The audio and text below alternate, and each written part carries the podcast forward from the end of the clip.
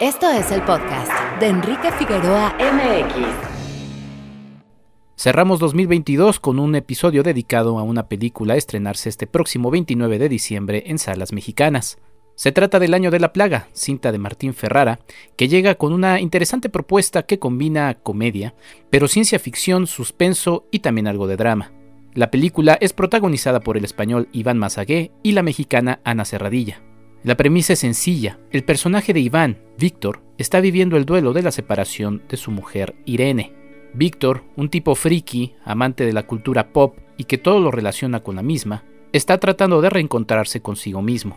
Sus compañeros de trabajo le impulsan, inclusive a conocer a una nueva persona para dejar ese viejo amor. En medio de su todavía obsesión por Irene, el personaje de Ana Serradilla, se nos descubre una situación que termina siendo perturbadora. Decenas y posteriormente cientos y hasta miles de muertos terminan por levantar la suspicacia sobre una situación que termina siendo rara. Se trata de una plaga. Una plaga que sin embargo tiene o parece tintes un tanto extraterrestres. Bienvenidos a este episodio donde platicaremos con el realizador Martín Ferrara. Están ocurriendo cosas muy raras con los enfermos.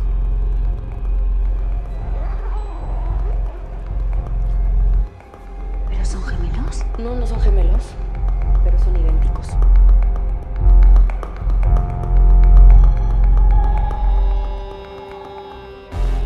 Unos eucaliptus que han aparecido de repente. Esto no es un problema psiquiátrico, ¿eh? Esto es una plaga. Como la invasión de los ultracuerpos.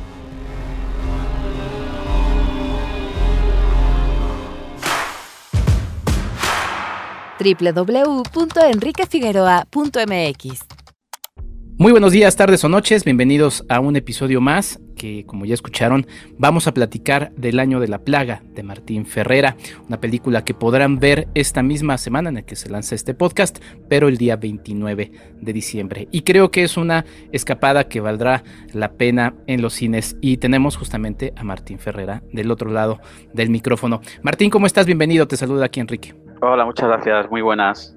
Oye, pues cuéntanos primero cómo es que te encuentras con el libro de Marc eh, Pastor eh, y bueno, cuál es un poquito la historia detrás de realizar esta película que ya finalmente se estrena en México. Pues verás, eh, yo hablaba con los productores de la película, la parte española, ha- hablé con ellos por otro proyecto. Entonces, me ofrecieron repentinamente la posibilidad de dirigir El Año de la Plaga y fue curioso porque fue un libro que yo encontré, accidentalmente topé con ello en, una librería cuando buscaba otro, estuve leyendo la, la- sinopsis y dije, ostras, esto podría ser eh, una película muy interesante. De eso, eh, pues a lo mejor eran pues, seis o cinco o seis años antes de, que me ofrecieran la película. Eh, y, bueno, para mí fue una sorpresa que, me llamara el productor y me dijera, oye, ¿cómo te ves para, para dirigir El Año la Plaga? Y la Plaga, pues sí, eh, tuve ese libro en mis manos y, y, y me pareció como mágico, ¿no? Al final, como una señal, ¿no? Entonces me lo tomé como tal y dije, pues, pues, mm, mira, eh, pues creo que voy a echarle un, un vistazo. Ellos tenían varias versiones de guion previos, donde era un poquito más oscuro, era un poquito más thriller, que es donde yo me manejo mejor, ¿no? Y donde y lo que he hecho hasta ahora también ha sido películas más bien tirando a, a thriller.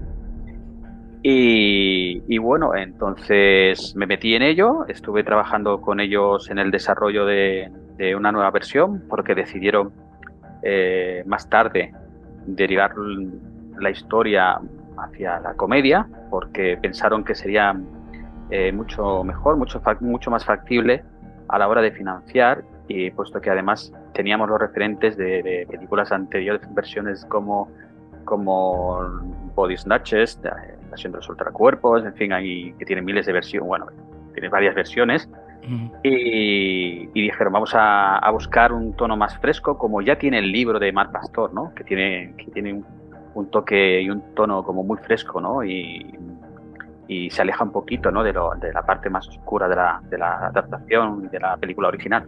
Ok.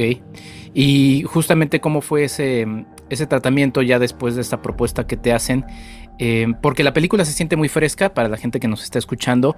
Es una película muy entretenida. Eh, la verdad es que la pasé muy bien frente a la, a la pantalla y se vislumbra, yo no he leído el libro de Mark Pastor, pero eh, leyendo algunas reseñas, pues sí leía un poco sobre, sobre ese lenguaje fresco que mencionas y que creo que se plasma también muy bien en la película, en donde por cierto, pues está también la participación de la mexicana Ana Serradilla, que también le da ese toque fresco, pero a la mexicana, ¿no? Este, cuéntanos un poquito de, ello, Martín. Para, para mí, a ver, sí que es cierto que la novela, eh, como te decía, tiende más a, algo más blanquito, ¿no? Más ligerito, más, más hacia la comedia, pero es muy sutil. Aquí eh, la balanza mm, se decidió poner más hacia la comedia, entonces tuvimos que rehacer mucho, mucho el diálogo, donde también participó el autor del libro, eh, Mar Pastor. Y, bueno, la verdad es que fue, fue darle una vuelta de tuerca más, eh, tuvo su trabajo.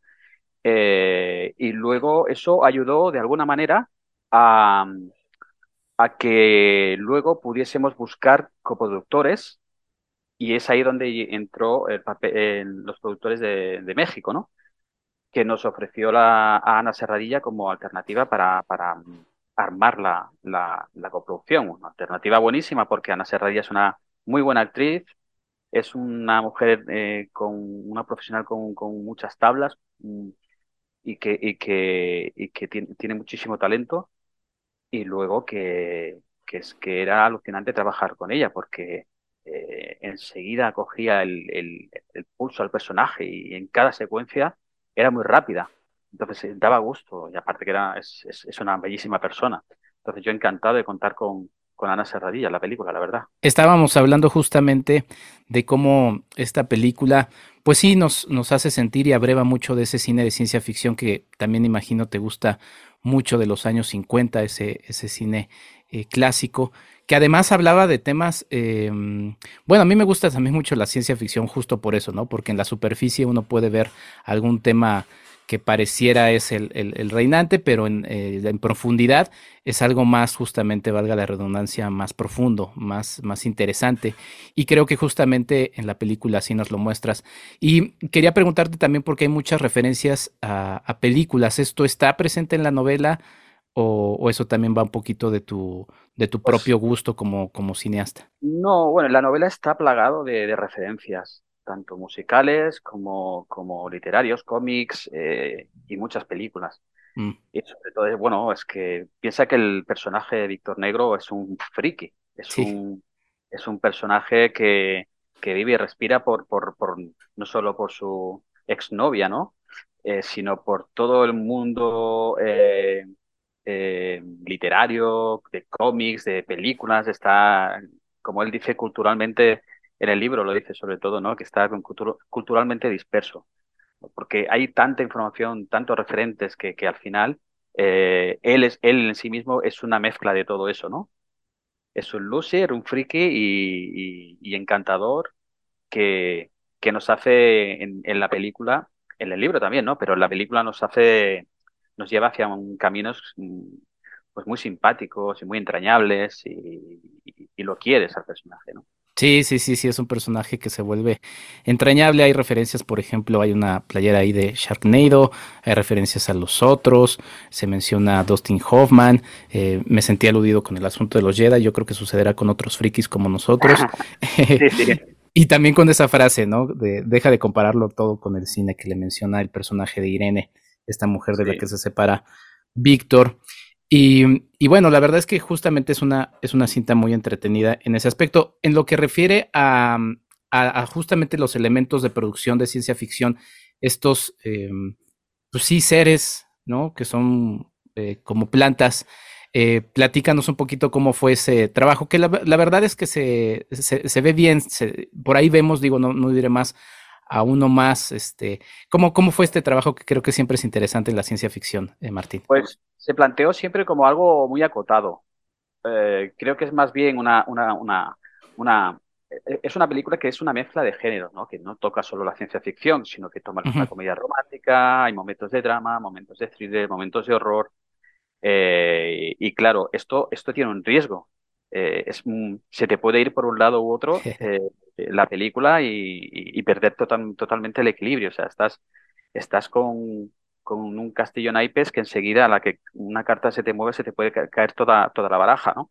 Entonces, para mí fue un reto precisamente esto, ¿no? Mantener la, el equilibrio en toda la mezcla de géneros que tenemos en la, en la, en la película. Entonces, creo que me he ido, ¿no? De lo que me preguntabas. no, pero es que, es que sí, es justamente es, es ese balance, ¿no? Que... la ciencia ficción. Para mí no solo es una, una, película de ciencia ficción, es una mezcla de géneros, eh, que es, es, lo que te decía. Y, y intentamos, eh, sobre todo, que fuese una película fuerte de personajes, donde lo, lo, los personajes y sus relaciones y lo que les sucedía a ellos fuese lo más importante básicamente porque también eh, no podemos competir con, con, películas de Hollywood, Independence Day y cosas estas que pasan, eh, son tremendas, ¿no? A nivel de, de, efectos y, en fin, todo este tipo de cosas que requieren muchísimo presupuesto que nosotros, lógicamente, no, no teníamos para esta película. Pero, uh, pero bueno, teníamos la ventaja y la, y la suerte de contar con un grupo de actores muy potentes y muy, muy, y muy buenos que nos hacían vibrar en cada secuencia y, y nos transmitían la, la en cada momento pues la angustia, eh, el miedo, eh, momentos divertidos y por ahí fuimos eh, para salir de la parte más oscura de ciencia ficción. La ciencia ficción se pone en momentos muy puntuales para no olvidarnos de lo que estamos hablando y de dónde estamos, pero muy medido siempre y de forma, eh, al menos se ha intentado de forma muy elegante. Sí, sin duda. No, y bueno, es que justamente con esta respuesta que me dabas, que no me gustaría eh, dejarla un poco, es, es, es ese balance que encuentras. O sea, en las producciones, eh, por ejemplo, en México, es, eh, pareciera que también es casi imposible hacer ciencia ficción justamente porque uno piensa en estos grandes presupuestos del cine de Hollywood, pero entonces aquí es donde todo tiene que basarse en una muy buena historia como está balanceada y así como te decía estas comparaciones o deja de compararlo todo con el cine que es la frase que le dice Irene a Víctor también eh, Irene el personaje empieza a lanzar algunas cosas más profundas como hablar la profundidad de la relación que tuvo con este hombre y por qué terminó no o sea se vuelve una historia que termina atrapando por la curiosidad de estos seres pero sobre todo la curiosidad y tratar de, de, de, conocer un poquito la, la, metáfora de lo que está sucediendo en la relación de este hombre que está detenido, que es el personaje de Víctor, ¿no? Sí, pero de alguna manera también este hombre es que, por lo que decíamos, ¿no? Eh, tiene ese punto de inmadurez, ¿no? Sí. y, y, y, puede ser incluso tóxico, ¿no? En algunos momentos. Y ella posiblemente lo ama, pero es que ya no puede soportar su nivel de friquismo y de inmadurez, porque no deja de ser un niño grande, ¿no? Y se comporta como tal. Entonces, claro, eh, se, se, se, encuentra en una situación, pues, eh, pues muy sorprendente, porque está en un mundo donde po podría ser cualquier película de ciencia ficción que, de, la, de, de, las que él le ha hablado en algún momento y está con él, ¿no? Eso, para mí hay un punto de unión en todo eso, sí. de alguna manera, ¿no? Sí, y digo, sin revelar el final, podríamos pensar que es justamente el camino de él hacia un proceso que se dará o no se dará, y, no, lo, no lo mencionaré. Eh, platicarnos un poquito de las secuencias de, de acción. Hay muchas secuencias de, de, acción, hay golpes, hay este, sartenazos. Eso también luego es divertido en el cine. ¿Cómo fue trabajarlo, Martín? Pues la verdad que fue muy divertido. Lo más divertido de todo fue armar estas secuencias de acción donde claro, eh, íbamos haciendo pruebas, nos reíamos mucho en, los ensayos y, claro, tenía que estar todo como muy bien pensado, muy medido y, claro, es que lo tenía muy fácil con, estos actores, como te decía. Y es, es, es cuestión de tenerlo muy claro, eh, eh, hacer pruebas y, y ensayar y luego ejecutarlo, ¿no? Pero sí que te digo que fueron secuencias muy divertidas y muy diversas. Sí. Oye, es una película que se filma antes de la, de la pandemia. Y pues pareciera, ¿no? Que es como. La pregunta del millón. Exacto, sí, parece que es como un rewind o un flashback de, de muchas cosas que. Y que todavía por ahí, digo, ya, ya estamos en una especie de normalidad, pero todavía algunos conspiracionistas frikis este, serían como Víctor, ¿no? ¿Cómo fue verla o, o, ver este estreno? O, o, sí, como dices, la pregunta del millón, te lo han preguntado muchísimo. Bueno, eh, a ver, es, es, tremendo, ¿no? Porque uno se siente Víctor Negro de repente, ¿no? En una película. Un poco la sensación fue esa. Pero, pero bueno, ya hablando ya, ¿no? En broma, eh, no me gusta comparar eh, lo, que, lo que sucede en la película con lo, que, nos sucedió realmente, que, que ha sido tremendo, ¿no? Una, pandemia. Ha habido muchas pérdidas humanas, lamentablemente, y que ha sido durísimo, ¿no? Para todo el mundo, para el planeta. no me gusta comparar porque nosotros, a ver, lo hacemos de, desde la ingenuidad, ¿no? Desde la inocencia, desde otro concepto. Entonces, para mí sería caer en la frivolidad, de alguna manera intentar comparar una cosa con otra y eh, fíjate qué ha pasado esto después de la panaga, ¿no? ¿Qué ha pasado? Y, tal, pues mira, pues tenía, ha pasado lo que no debería haber pasado y es, un, y es lamentable. Pero sí que una vez estás dentro de la pandemia y, hostia, es que me venía, me venía Víctor Negro a la cabeza, ¿no? Todos éramos Víctor Negros en ese momento. Claro vamos por los nuestros, nos preocupábamos por los nuestros y ahí estábamos eh, siempre pues con miedos, incertidumbre y, y, bueno, y a la expectativa de lo que iba a suceder. Del aspecto musical, eh, que es de Poncho Toledo, platícanos un poquito también cómo fue este elemento y también la fotografía, que es una película que va entre mucha luz y también estas oscuridades y demás que también nos va narrando distintos elementos dentro de la cinta. Bueno, desde el punto de vista de fotografía, eh, estuvimos trabajando con Miquel Proens codo a codo para intentar buscar un look eh, que se alejara un poco del, tópico típico del thriller oscuro eh, por momentos, ¿no? Porque luego sí es cierto que luego te metes en momentos que, que, te lo pide eh, apretar un poquito la estética. Pero estuvimos trabajando en las posibilidades, pues eso, que sea un, que, que fuera algo luminoso, eh, como al tratarse ¿no? de una película con, con, un tono más bien de comedia, pues tener eh, eso presente, ¿no? Porque era importante manejar, manejar bien el color en esta película.